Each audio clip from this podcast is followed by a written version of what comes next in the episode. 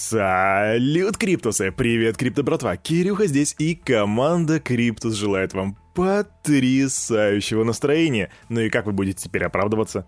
Стоило оставить вас на два дня, и что вы сделали с рынком? Я просыпаюсь в субботу, захожу на Крипто Bubbles и такой... Ну нахер. Ну а потом, конечно же, я вспомнил, что мы с вами переживаем это уже далеко не в первый раз. И те, кто в крипте хотя бы там 6-7 месяцев, видели подобную ситуацию, ну, видят, наверное, уже раз в третий. Поэтому нервишки у вас должны быть закаленные. Так что давайте сегодня мы расслабимся или, может быть, не расслабимся, может быть, даже адреналина внесем, потому что у меня сегодня огромное количество квик-новостей. Короче, как всегда, обзор рынка, если там есть, конечно, на что посмотреть, и потом переход прямо к новостям. И раз, два, три, вух.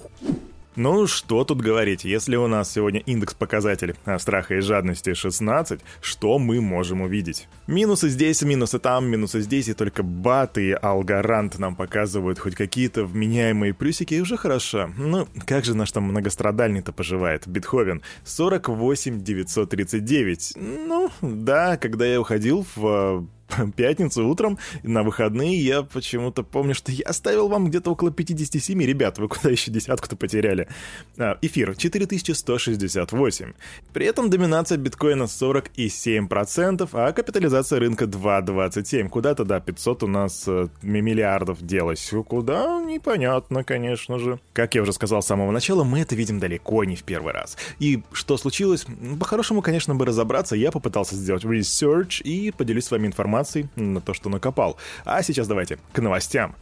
Сегодняшний выпуск мы начнем с такой квик-новости, чтобы по лайту так начать разгоняться, потихоньку раскручиваться, чтобы входить в этот понедельник. Итак, власти США по факту являются крупным холдером биткоина. Как? Ну, потому что в 2020 году власти США изъяли у Silk Road, а о них мы делали недавно выпуск, а, они, они у них изъяли 69 370 биткоинов. Представьте себе эту массу просто, огромное количество, которые тогда стоили чуть более 1 миллиарда баксов, а сегодня оцениваются уже в 3,5 миллиарда. От монет пока они еще не забавились, но в конечном итоге они будут проданы на аукционе. И тут интересно что? Что с 2014 года власти США изъяли или ликвидировали более 187 381 биткоина. И все это произошло в рамках 9 разных аукционов. И там ребятки из NBC News посчитали, что выручка от этих операций составила около 179 лямов баксов, а сегодня эти монеты уже оцениваются в 9,3 миллиарда. Во-первых, что здесь сказать? Надо было холдить США. А второе, так что, получается, теперь можно сказать, что США у нас является холдером и официально торгует биткоином?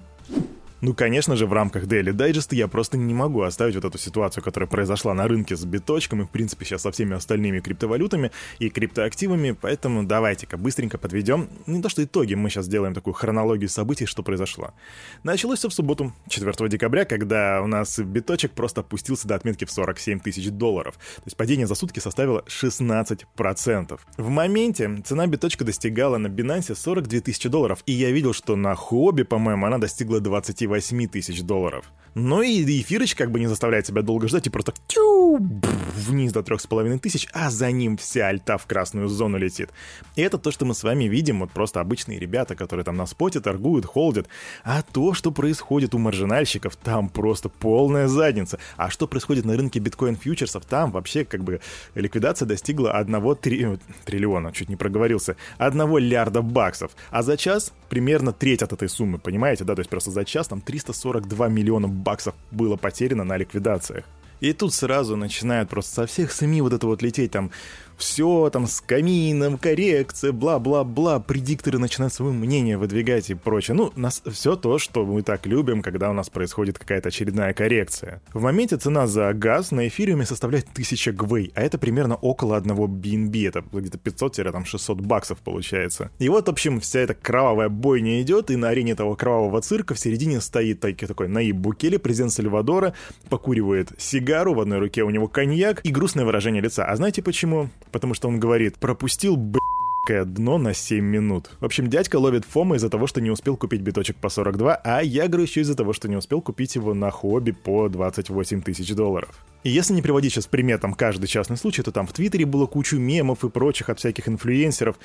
В общем, ребятки, это не то, на что стоит, по моему мнению, персональному, это не финансовый совет или рекомендация, это не то, на что стоит обращать внимание. Просто переживаем и все. Кирюх, так почему все это произошло? А, крипто братва, на самом деле в этом случае, в этот раз, достаточно сложно найти какую-то информацию потому что реально случилось. Поэтому я прислушиваюсь к мнению аналитиков. И вот есть аналитик э, Вилли Ву, и его мнение кажется мне достаточно объективным. Он говорит, что это был спуфинг. А что такое спуфинг? Это такая манипуляция на рынке, когда один или там несколько человек заведомо выставляют крупные заявки, ну а потом быстренько их снимают. Другие игроки рынка, они видят эти заявочки, они такие типа «Что?» и быстренько принимают решение о покупке, ну либо о продаже, в зависимости от того, как хотят отманипулировать рынком. И вот здесь вам, крипто-братва, нужно понимать вещи. Во-первых, спуфинг запрещен, и вот, допустим, на каких-то централизованных биржах за это бы очень сильно бы атата бы сделали. У нас же сейчас в крипте пока что регулиру... регуляция, регулирование, регулирование регулирующие органы еще не добрались до криптобирж, и поэтому пока что, да, могут то, что вот называют брить хомяков. Могут брить хомяков, ребятки. Поэтому мое почтение тем, кто торгует на маржинальной торговле. Ребята, у вас реально металлические яйца. Вот я этим вообще не занимаюсь, потому что понимаю, что рынком могут просто вот так вот отманипулировать, и все бабки, которые ты... А, да что там объяснять. Ладно, идем дальше. Регулировали, регулировали, да не вырегуля. Короче, вы поняли. В преддверии слушаний в Палате представителей Конгресса США криптовалютная биржа FTX опубликовала статью, в которой изложила свое видение справедливого регулирования цифровых активов. В этом материале мы приводим ряд из 10 принципов, а в некоторых случаях и предложений, которыми следует руководствоваться политикам и регуляторам при разработке нормативно-правовой базы для спотового и деривативного крипторынков. К слову, тут Binance недавно выкатывали что-то похожее, там тоже, по-моему, было 10 принципов, и мы с вами делали, мы с вами, да, у нас был дайджест на эту тему. А FTX считает, что из-за разных правовых режимов для спотовых и деривативных продуктов появляются неэффективные и неоптимизированные рыночные структуры. Альтернативным решением, по мнению FTX, является создание унифицированной программы надзора. Но окей, посмотрим, как на это отреагирует Палата представителей США, потому что 8 декабря пройдут слушания на эту тему, и среди участников будет как раз-таки вот FTX, о которых мы говорим, и глава Circle Джереми Айлер, и, кстати, другие представители криптоиндустрии тоже. И да, к слову, о других представителях криптоиндустрии там еще будет Ripple выступать, и мы посмотрим, чем они дополнят свои показания в этот раз. Тут у нас апдейт по новости Келли, которые отозвали заявку на запуск эфир на базе фьючерсов. Компания сама обратилась в секс с просьбой отозвать заявку, то бишь они пришли и такие, ну, мы не хотим. И аналитики Bloomberg считают, что, скорее всего, Келли получили непубличное уведомление от регулятора о том, что шансов на одобрение у них просто нет. А у нас тут квик новость про Polygon. Они предоставили новую библиотеку JavaScript либо JavaScript для взаимодействия с собственным мостом. Новая библиотека, называется Matic.js, предоставляет API для пополнения и снятия средств и других типов переводов сети Polygon.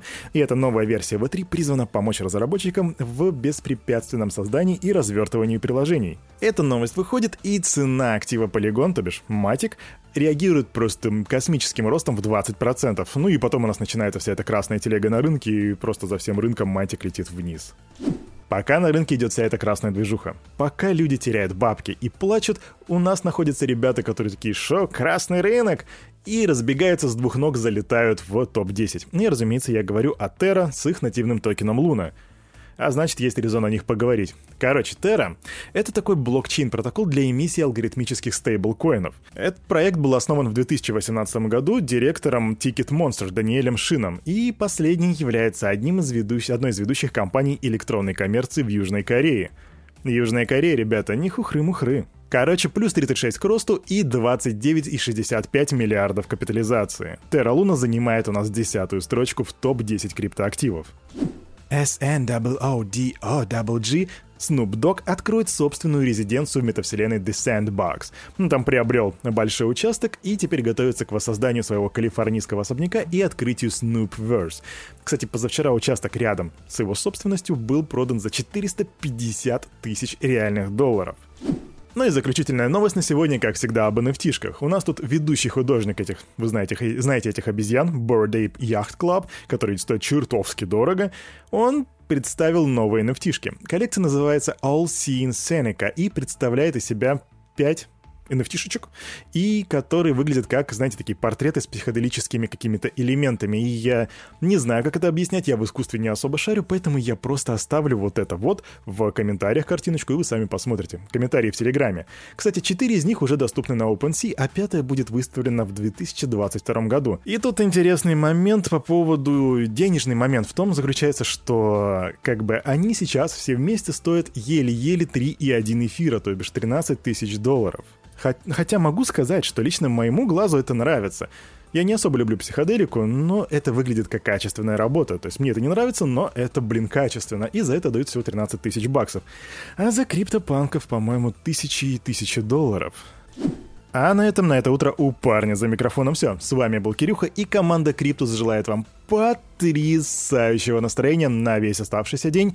И помните, все, что здесь было сказано, не финансовый совет и не финансовая рекомендация. Делайте собственные ресерчи, развивайте финансовую грамотность, прокачивайте критическое мышление. Обнял. До свидания.